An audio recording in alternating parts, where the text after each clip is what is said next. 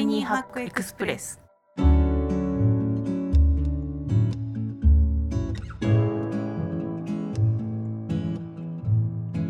こんにちは。ライフハッカージャパン編集長の遠藤です。こちらの番組はタイニーハックつまり小さなライフハックを紹介する番組です。ライフハッカージャパンの記事から行きや帰りの電車で聞きたくなる仕事に役立つライフハックを音声版でお届けします。今回一緒にタイニーハックを紹介してくれる仲間はこちらですこんにちは、ライフハッカー編集部の水野です。こんにちは、島津です。よろしくお願いします。よろしくお願いします。はい、よろしくお願いします。3月27日配信分です。月曜日、皆さんいかがお過ごしでしょうか？もう期末ですね、年度末ですね。いや早い。はい。もう4月なんですね。ねえ、ご家族のあの卒業とか進級とか、そういうのもあるかもしれませんし、ご自身もね移動とか転勤とか。あるんじゃないでしょうか。いかがお過ごしでしょうか。そんな中でですね今日ご紹介する記事はネガティブを仕事で引きずらないためにストレスがふっと軽くなる6つのことという記事です。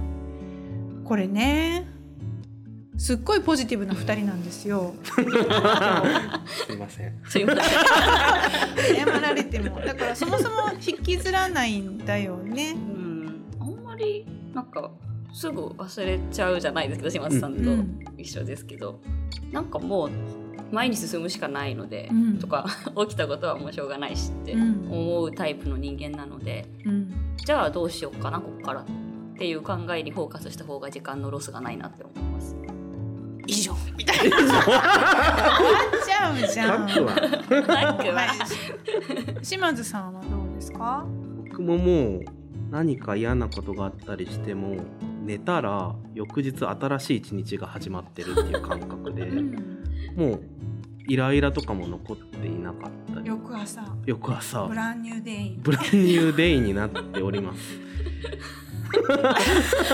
新しい人どうブランニュ生ーミー以上。以上。みたいになっちゃうんですけれども一応ですねあの凡人は私のような凡人はですね嫌なことがあるとぐじぐじぐじぐじ考えちゃったりあの負のスパイラルに陥ってしまったりもして機嫌悪くなっちゃったりなんかもします。で記事の中ではですね例えばそのあのそのイライライラとかそういうストレス反応をこう止めるブレーキの役割を果たす副交感神経系を活性化する方法などを勧めています。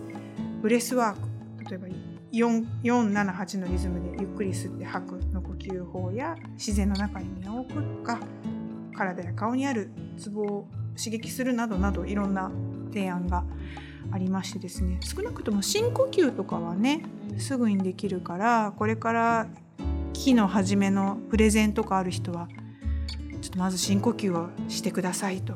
お伝えしつつなんか2人はありますか？そのそもそも悩みないわっていう感じだったんだけどストレス感じた時にやってる対処法とか。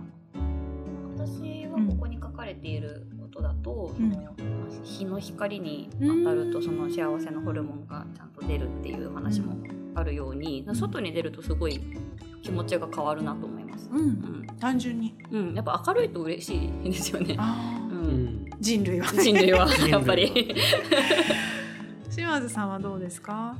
僕もちょっとこう気分が落ち込んだりしてる時はあのクラシックミュージックを聴いたりしていて、うん。最近は坂本龍一さんとかの音楽をちょっと聴くことで心を落ち着かせて、うん。で新しいことにこう挑戦する。うん。ということをやってます。音楽はなんか時間を決めて聞くの？いや全く時間は決めてなくてもう例えばこうイライラしてどうしようもない何も手につかないみたいな時に、うん。パッとこう音楽を Apple Music とかで聴いたりとか。うん。っていうのをしていて特に時間とかは決めてないですうね。ん。自分がじゃあイライラしてるなとか疲れちゃったなっていう時には、はい。音楽を聴いて気持ちを切り替える。気持ちを切り替えてうーん水野さんはどうですか？そういうあのじゃあ家で今日はリモートワークで家に一日中いるんだけどさっき言ったみたいにちょっとリあの外出ようかなとかそういうことしします？あでも一日一回は絶対外に出ようと思う。うーん。でまあ、なんか普通にコンビニに行くとかでも全然いいと思いますし、最近だともう日が長くなってきて朝のすぐ明るくなるじゃないですか。その時にランニングしたりとか走ってるもんね。うん、はマジでおすすめです。リズムもできるし。そうですね。やっぱ動いたり、うん。日の光に浴びるとかりとかってすごい元気になります。ありますね。これなんかもう光合成しとるんかいって感じだけど、8時だしみたいな。イエイいやみたいな。もうすごいいいスタートを切ってしまったみたいな。ポジティブでしかなくなります。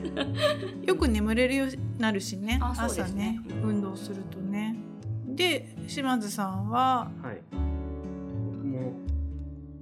音楽をうん。始めまして。うんうん。あ聴くだけじゃなくて、そうんあのドラムも最近始めたんですけど電子ドラムをこう叩いてまあそれこそ体を動かすってことですよ、うんうんうんうん。本当に5分10分やるだけですごいスッキリするあなるほどね。なのでそうですね。ちょっとスッキリ感みたいなのがキーワードかもしれないですね記事の中でも環境を変えるとか問題を見極めるとかあと現実的な期待を設定するとかまあいろいろストレスと向き合うヒントがあります。水野さんはあれですよね。問題を見極めるっていう話もちょっとされてたと思うんですけど。そうですね、うん。うん。なんかなんでこの感情になってるんだっけうんみたいなところを考えた方がいいかなと思っていて。なんか例えば誰かと言い合っちゃったとか期待にそぐわなかったみたいなのところから多分なんかストレスって出てくると思うんですけど、うん。なんか根本を考えるといや多分この人のことが大事だからこの感情になってるんだよねみたいなところに多分行き着いていくと思うので、じゃあなんか今言うセリフってこれじゃないうんし、なんか言うべきはこの人が前に進むことだからとかそういうこうポジティブな行動に切り替えていけるんじゃないかなって思ってるので、これは大事だと思います。うんうなずくうなずく、うん客観的に自分の感情を見直して見つめ直して何を求めていたのか考えてうん。自分にとって適切な行動を取る、じゃないとなんか独りよがりになっちゃうっていうね。押し付けちゃったりもすることもあると思うので、うん。なんかそこは大事にしたいなと思ってます。確かに確かに。素晴らしい。それでもダメな時はパワーワードまあいっか。そう魔法の言葉。マジックワードです。どうぞマジックワード。ド。まあいっか。最近はいいでしょ。って。うん。もうあります。自分でい。いいでしょ？って言っちゃったりする、言います言います。よしいいでしょ。って。で で手を洗いに行くとか。顔洗いに行くとかやります。よっしゃっつってよっしゃ OK 出してもうこれでい。くってはい自分に声かけしてあげるような。島津さんもそんなある？まあいっかみたいな感じですかね、うん。もう。まあいっかっつって受け入れたりとかするっていう、まあだからそうですね。受け止め方で随分変わってくるところもあるかもしれませんね。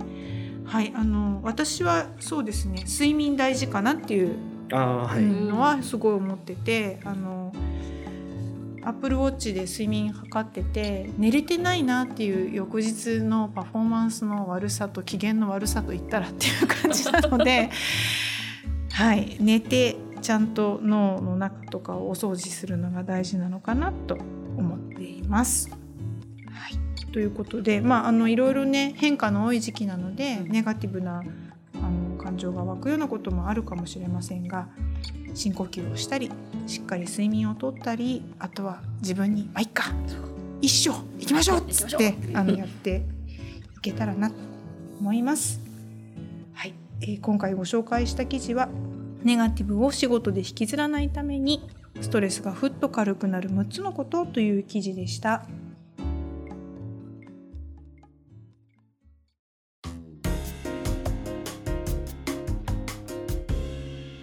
タイニーハックエクスプレスポッドキャスト版お聞きの方は概要欄から記事の詳細ぜひご覧ください。ライフハッカータイニーハックエクスプレスは毎週月曜日に更新しています。チャンネルの購読とフォローをお願いいたします。それではまた次回お会いしましょう。お相手はライフハッカージャパン編集長の遠藤とライフハッカー編集部の水野と島津でした